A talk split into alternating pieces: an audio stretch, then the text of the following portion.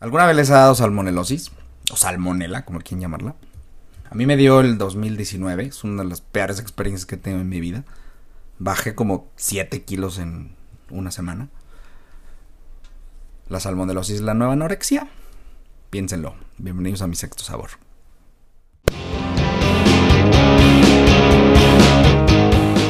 Y bueno, una edición más de mi sexto sabor. La verdad es que estoy muy contento porque eh, yo estoy muy feliz de hacer catarsis con ustedes y de poder expresarles cualquier cantidad de tonterías e imbeciladas que se me ocurren. Cosas muy serias, pero tratadas desde otro ángulo. La verdad es que ya me da mucha flojera estar hablando cosas serias y políticamente correctas. Por eso abrí un podcast que el que quiero que me acompañen. Suscríbanse y si quieren de pronto contenido que se pueda ver, pues váyanse a YouTube y vayan recetas y vayan a ver técnicas y vayan a ver los discursos más profundos y más este más mamones dijeron algunos este sobre sobre el tema de la cocina mexicana. Eh, afortunadamente ya me entienden, ¿eh? porque antes la gente decía que no me entendía mucho, pero bueno, ahora se explica ya el tema del sexto sabor y cocinas de aprovechamiento, en fin, uno nunca sabe para quién trabaja, pero resulta que el coronavirus nos ha puesto de moda a todo mundo los que cocinamos. Pues qué bonito, ¿no? Y sí, este, este episodio se llama Amo el coronavirus. A ver, no lo amo, o sea, es que obviamente no lo amo y obviamente estoy un poco de jugando con la frase, pero vamos a ponernos serios, ¿no? Sí se me dio salmonela, es horrible. Este, no, no se lo recomiendo a nadie. Este, pero tiene que ver con el, con lo que voy a hablar, porque eh, el año pasado la verdad es que la pasé fatal, pasé, fue mal diagnosticada la salmonelosis, y la verdad es que pasé una semana de mi vida con, con 40 grados de temperatura.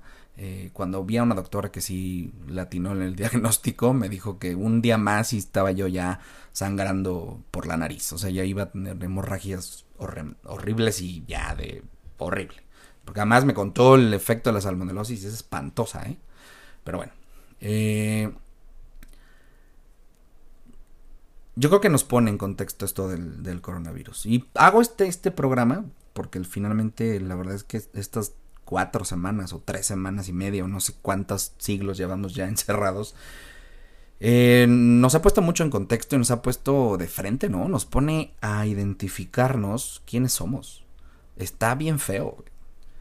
Eh, no sé si, digo, yo, yo la verdad es que siempre estoy un poco aislado, ¿no? Siempre he dicho que a muchos les decía de broma que bienvenidos a mi mundo, porque en realidad yo estoy todo el tiempo, eh, cuando estoy viajando, pues estoy siempre con mucha gente, siempre estoy con un montón de personas, conferencias y demás, y después ya cuando no viajo, pues regreso aquí a la cueva, depende en donde esté, ahora estoy en Ciudad de México, y de pronto pues me encierro y el único contacto que tengo es vía redes sociales, es decir, vía digital.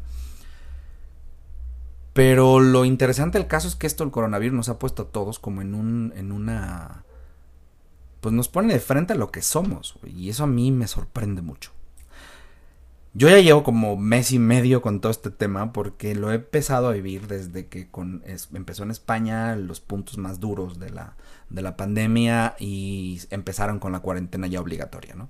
Entonces era un sufrimiento a distancia, ¿no? Porque así me mantengo los últimos, desde 2013 que yo voy a España al menos cada año, luego vi tres años allá, entonces finalmente pues hay mucha gente que conozco y mis redes sociales están divididas así, entre España y México.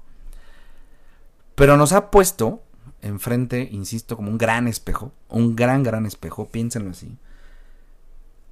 Dejen de, lo que somos, nos revela quiénes somos, qué traumas traemos, qué ansiosos somos, qué no, qué basura traemos en la cabeza, qué porquería traemos en el corazón, este, nos resuelve como seres eh, insatisfechos todo el tiempo.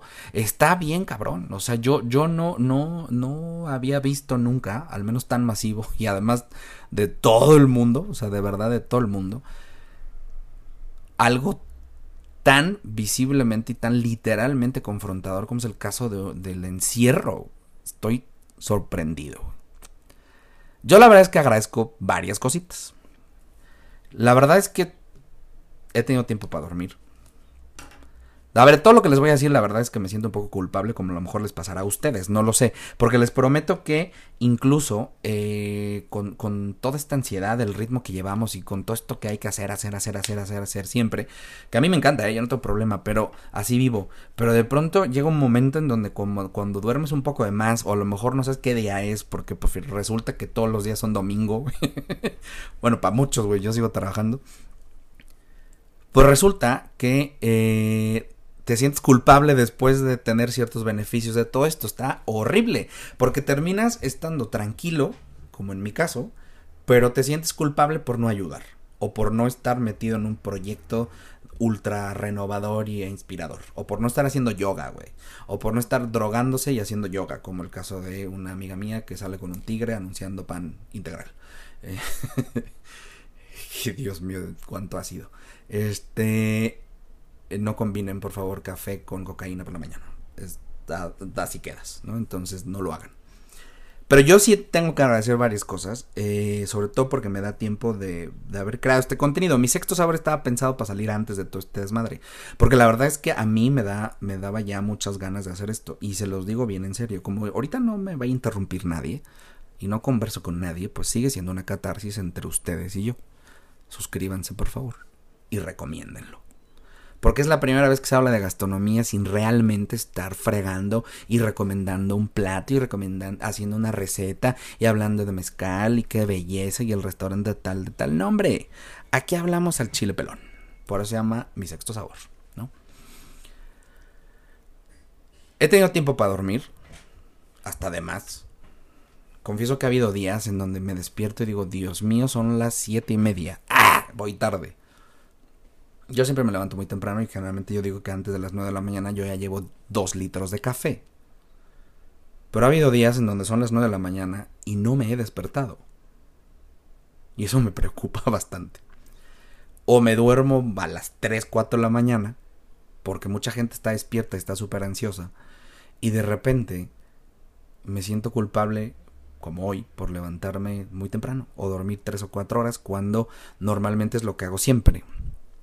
Pero ya me di cuenta que mis hábitos de, de sueño eran una porquería. Voy a regresar a eso seguramente, pero bueno, al final yo creo que les pasa eso a ustedes, ¿no? El segundo, que aunque la dinámica social es que todo mundo se vuelve un alcohólico, porque vean las etapas de esto, de esta preciosa pandemia, ¿no? Primero a todo mundo le da como esta ansiedad de saber hasta cuándo, por qué, cómo, cuándo, dónde, de dónde nos vino y especular todo mundo, ¿no?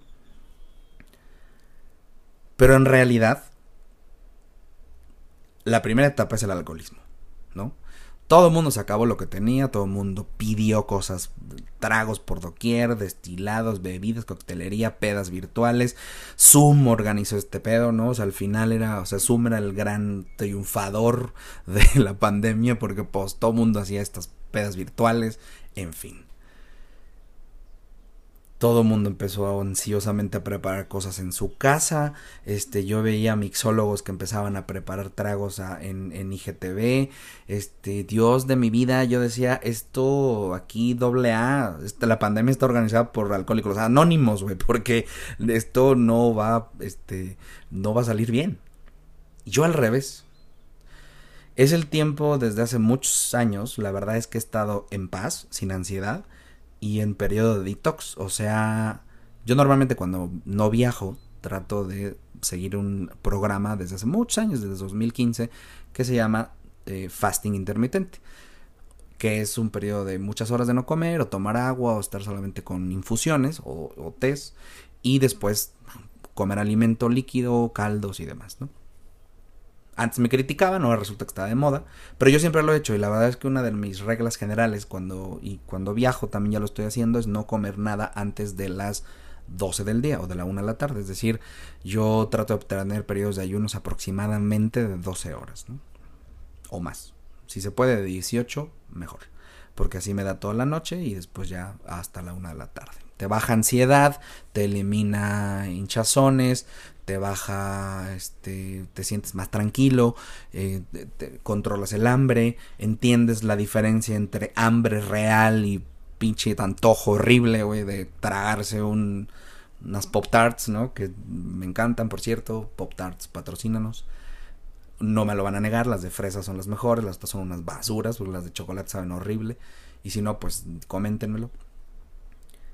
Entonces he hecho mucho detox confieso que mi nivel de café está increíble.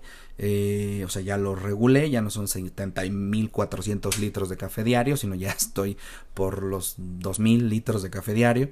Y muchas infusiones, ¿no? Y comida bastante sana, es decir, periodos de regular comida y alimentación. Entonces yo me he desintoxicado, ¿no?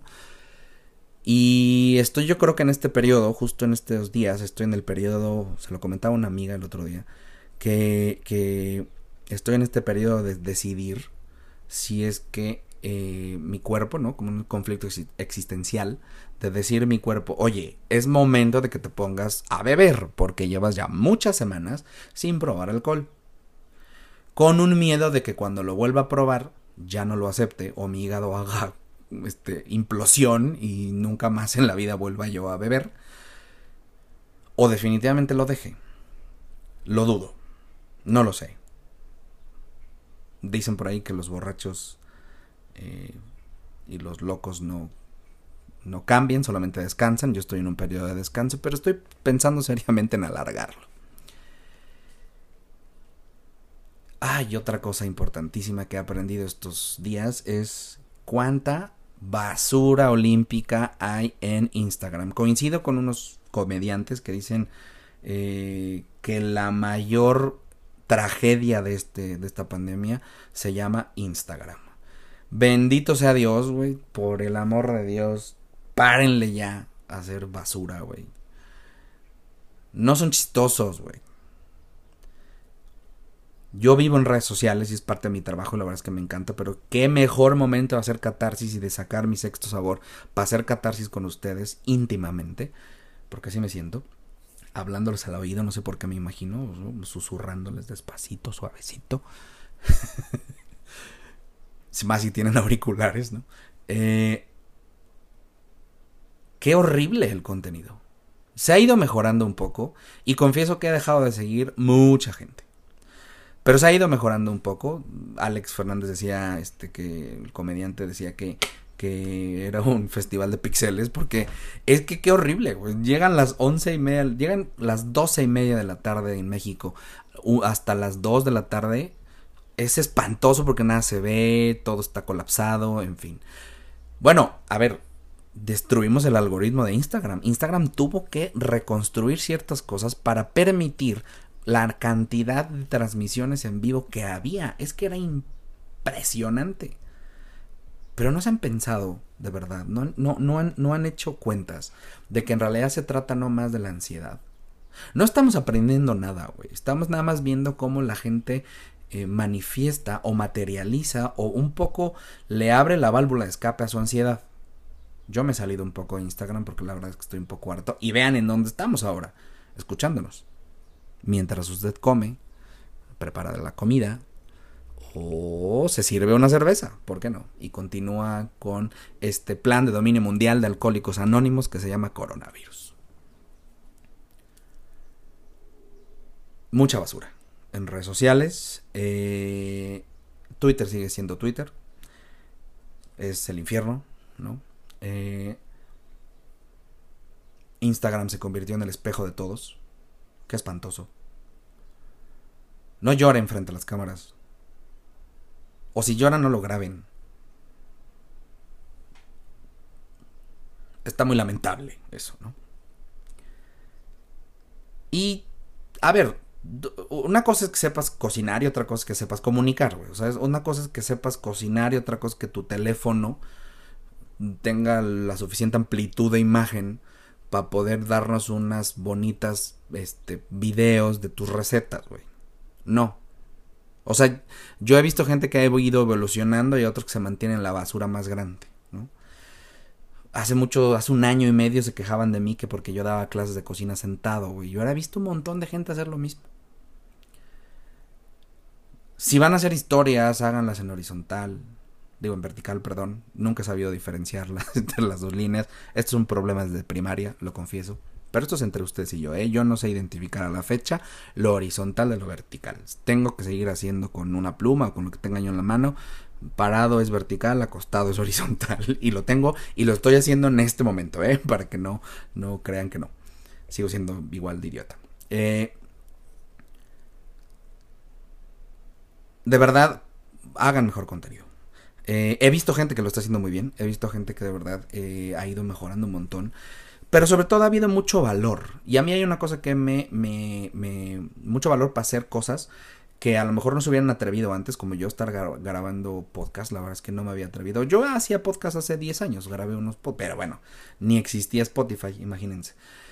Ahora, bueno, pues el, finalmente lo que estamos haciendo es tratar de acomodar la información, de ver, ya están asentándose cosas, hay mucha gente que hizo cosas por ansiedad, ya no las hace, y otra gente que ha ido aprendiendo cosas, y está muy bien, la verdad es que les felicito a todos ustedes que están haciendo contenido bonito, que están preocupándose por ir haciendo cada día mejor contenido, mejorar su imagen, mejorar su sonido, por favor compren micrófonos, o haga, hay unos micrófonos enormes, ¿no? De una marca que se llama Seven, Sevenoac, o Sevenoak, Sevenoak, no sé, está en sueco, una cosa así.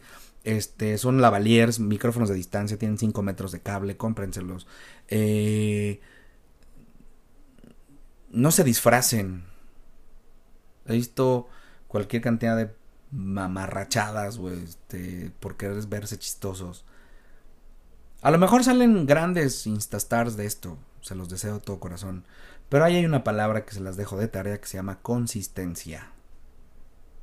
Si no sigues haciendo contenido, las redes sociales te olvidan en 34 segundos, güey. Mientras yo estoy diciendo esto, tengo, estoy editando un video y estoy haciendo, subiendo otras cosas y ya están comentando cosas en Instagram. Es decir, si no estás, las redes sociales te hacen a un lado. Así es que pregúntense si después de esto van a seguir haciendo contenido porque no está padre enamorar y luego darse la vuelta. Y por último, y la verdad es que sí creo que este, de verdad se los prometo, que esta es una de las grandes lecciones que yo he tenido gracias a esta pandemia asquerosa, que es algo que le llamo ser amigo.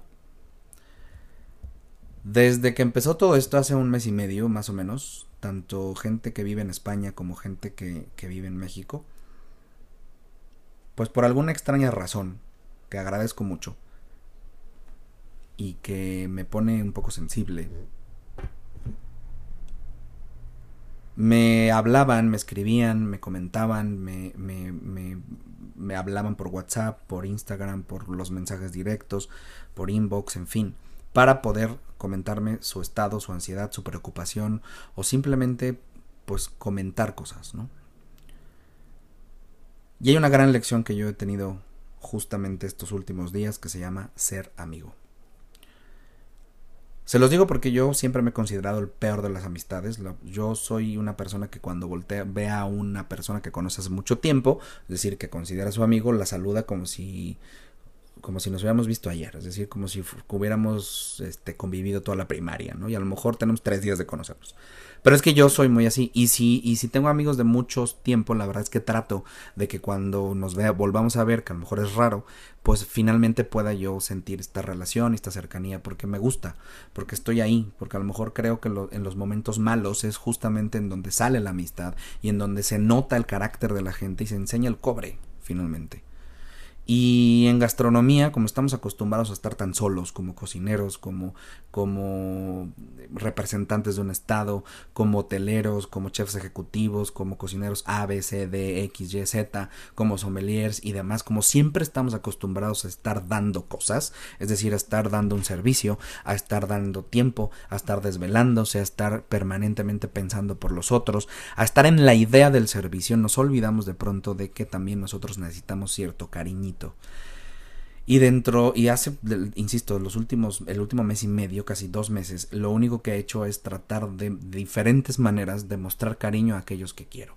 Entonces, si a todas esas personas que conozco a lo largo del país, a todas esas personas que conozco en, en otras partes del mundo, y a todas esas personas que conoceré en los siguientes meses, les digo que mi gran lección es aprender a ser amigo.